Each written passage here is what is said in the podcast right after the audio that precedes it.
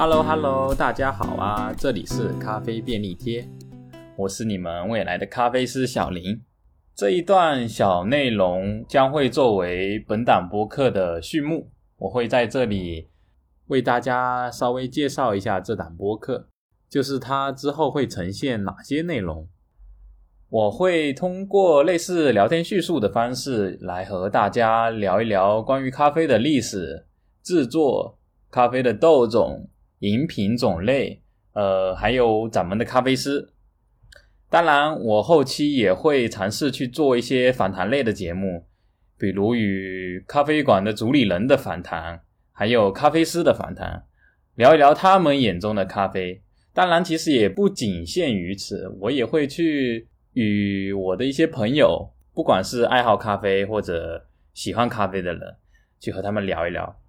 不过前提是我前面几期内容的反响足够好，这样我也才有机会，才有资本去约到嘉宾。我做这档播客的原因其实很简单了，我就是想要和大家分享一下关于咖啡的那些事情，也希望能够通过分享。让更多的人对咖啡产生兴趣，有机会让更多的人喜欢上咖啡。当然，这也能够促使我对咖啡有更深的理解。因为前面也提过，我是未来的咖啡师小林，也希望能够和不同的人来交流咖啡。大概这就是序幕我想要说的一些内容。在序幕的最后，我想和大家分享一个我的观点。我认为。一杯咖啡的好喝与否，它更多是靠每个人的主观感受来决定的。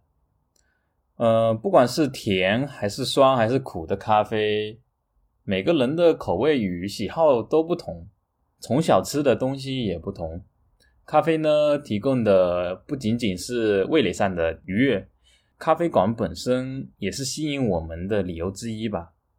还有那些创意咖啡，就是在视觉冲击上也是为我们带来愉悦的。最重要的还是咖啡能够拉近人与人之间的距离。嗯，这也是我现在很喜欢咖啡的一个原因。